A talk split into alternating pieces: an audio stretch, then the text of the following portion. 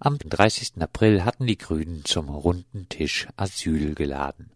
Von Seiten der baden-württembergischen Regierungspartei nahmen die Freiburger Stadträtin Maria Fieten, die Landtagsabgeordnete Edith Sitzmann und die Bundestagsabgeordnete Kerstin André teil. Gekommen waren zahlreiche Vertreterinnen, unter anderem der Agentur für Arbeit, Amica, des Caritasverbands, vom Projektverbund Bleiberecht, vom Christophorus Jugendwerk, vom Diakonischen Werk, der Evangelischen Kirche Save Me Freiburg, von der VHS, aber auch vom Freiburger Forum Aktiv gegen Ausgrenzung und der Initiative Schlüsselmensch. Über 30 Personen waren anwesend bei diesem runden Tisch. Die Bundestagsabgeordnete Kerstin André leitete die ganze Veranstaltung und warf die wunderbare Frage auf. Was machen Grüne, wenn sie in Regierungsverantwortung sind, konkret für die Verbesserung der Situation von Flüchtlingen? Neue Landeserstaufnahmeeinrichtungen, also Sammellager, statt endlich ein brauchbares Konzept zur Förderung der dezentralen Unterbringung? Regelmäßige Sammelabschiebung vom Baden-Airpark? Die weitere Aushöhlung des Asylrechts durch einen faulen Kompromiss auf den Rücken der Roma ermöglichen? War das gemeint? Was machen Sie sonst? Natürlich Verantwortlichkeit an die Bundesebene abschieben.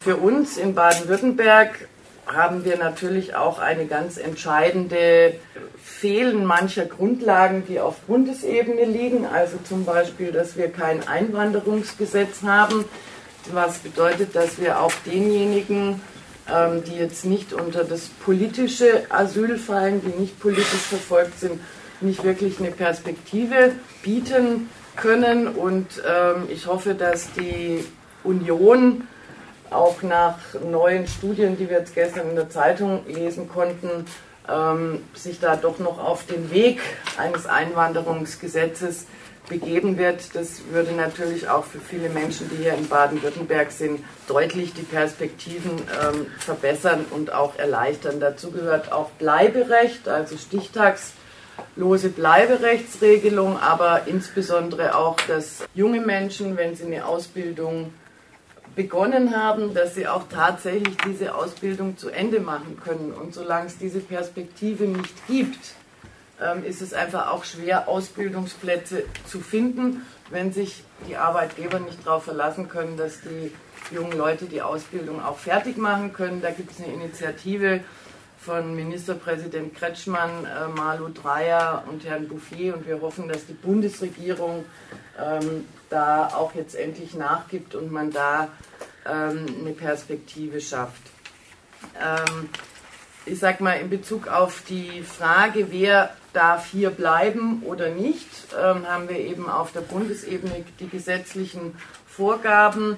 Ähm, das Bundesamt für Migration und Flüchtlinge entscheidet dann über die Asylanträge und wenn die Asylanträge abschlägig beschieden werden, sind die Personen ausreisepflichtig. Uns ist es wichtig, dass die Rückführungspraxis ähm, humanitär stattfindet, dass jeder Einzelfall geprüft wird und wir wünschen uns, dass mehr darauf gesetzt wird, auch freiwillige Rückkehr zu ermöglichen, insbesondere für Familien, dass es da eine aktive Beratung gibt, welche Hilfen und Unterstützung es auch gibt, wenn sich ähm, Menschen entscheiden, ähm, freiwillig in ihr Herkunftsland zurückzukehren.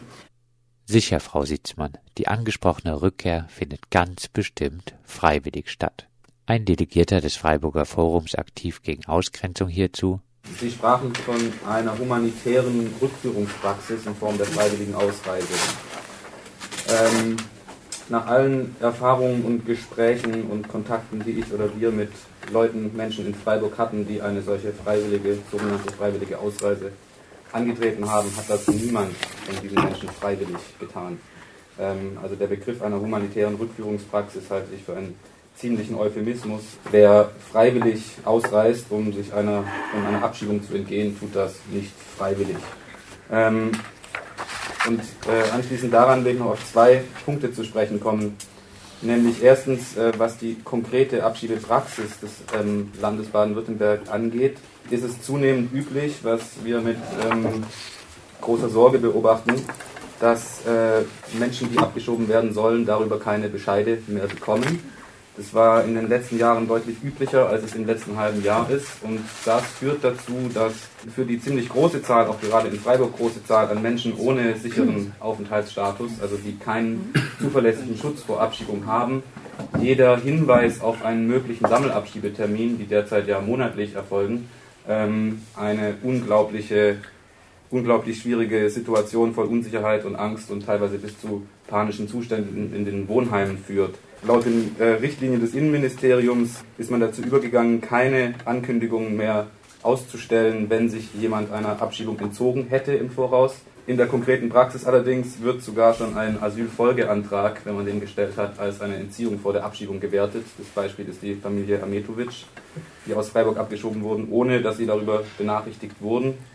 Ähm, und der einzige Grund, den das ähm, Innenministerium dafür angegeben hat, war, dass sie doch einen Asylfolgeantrag gestellt hätten. Und wir sind es aus zwei Blickwinkeln sehr problematisch, wenn Abschiebetermine nicht mitgeteilt werden. Erstens für die Betroffenen in erster Linie, ähm, weil es eben, wie gesagt, eine Situation großer Unsicherheit erzeugt.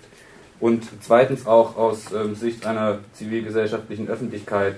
Wir denken, dass es ein, ein Recht, ein demokratisches Recht ist, auch gegen Abschiebungen ähm, Protest zu üben und äh, in die Öffentlichkeit zu tragen wenn diese Termine nicht mitgeteilt werden. Wenn das ausbleibt, heißt es eben, dass Abschiebungen still und heimlich erfolgen, niemand davon mitbekommt und demnach auch kein Protest gegen diese Abschiebungen möglich ist. Die zwei Delegierten des Freiburger Forums aktiv gegen Ausgrenzung schafften es bei der gut besuchten Veranstaltung, dass das Thema Sammelabschiebung insbesondere von Roma das bestimmte Thema des Abends war. So wurde von einer Teilnehmerin insbesondere die Abschiebung von Kindern kritisiert. Ich denke, also was mir wirklich am Herzen liegt, das sind auch vor allem die Kinder. Also Sie müssen sich vorstellen, diese Kinder gehen jahrelang hier in die deutsche Schule mit allen Problemen, die das äh, impliziert und, und lernen unsere Sprache, lernen auch, äh, sagen wir mal, unsere Schule ist ja nicht auf deren Kulturkreis ähm, ausgerichtet, sondern auf unseren machen das. Äh, es gibt viele Kinder, die sich wirklich bemühen, die auch wirklich große Fortschritte machen, die ein paar Jahre hier sind und dann werden sie abgeschoben. Und es gibt zum Beispiel eine Untersuchung über Abschiebungen in den Kosovo oder freiwillige Rückführung von mir aus, wo vollkommen die Ausbildung äh, dieser Kinder unterbrochen worden ist. Das heißt, diese Kinder sind hier in der Schule, sind hier eingeschult, kommen dorthin, haben dort kaum eine Möglichkeit, eine Schule zu besuchen, aus finanziellen Gründen oder auch, weil sie das Serbisch zum Beispiel was oder Albanisch gar nicht verstehen, da sie Deutsch gelernt haben hier und normal in der Familie Romanes sprechen. Also ich denke, dass wir da ähm, wirklich Leben zerstören, Perspektiven zerstören und ich meine immer, es ist doch eigentlich in unserem größten Interesse, wenn wir anständige, ich sage anständige Familien haben, die sich hier wirklich eingliedern, die sich bemühen, wenn wir denen eine Chance geben. Es wäre doch bei unserer Gesellschaft auch sinnvoll.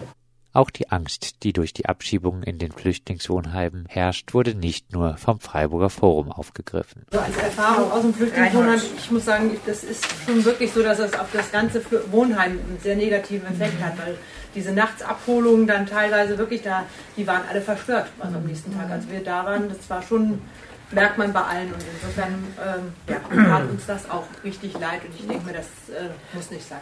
Der Projektverbund Bleiberecht kritisierte die grüne Abschiebepraxis ebenfalls scharf. Für uns Mitarbeiterinnen und Mitarbeiter vom Projektverbund Bleiberecht sind diese Abschiebungen auch schwer nachzuvollziehen. Und Sie haben es gerade schon angesprochen, diese große Unruhe und Unsicherheit, die entsteht in den Wohnheimen, weil die Leute alle Angst haben, trifft es auch. Das äh, wirkt auch auf unsere Arbeit, weil äh, wir sollen den Leuten äh, es unterstützen, eine Perspektive sich aufzubauen, sich zu integrieren, Arbeit zu suchen, Arbeit zu finden.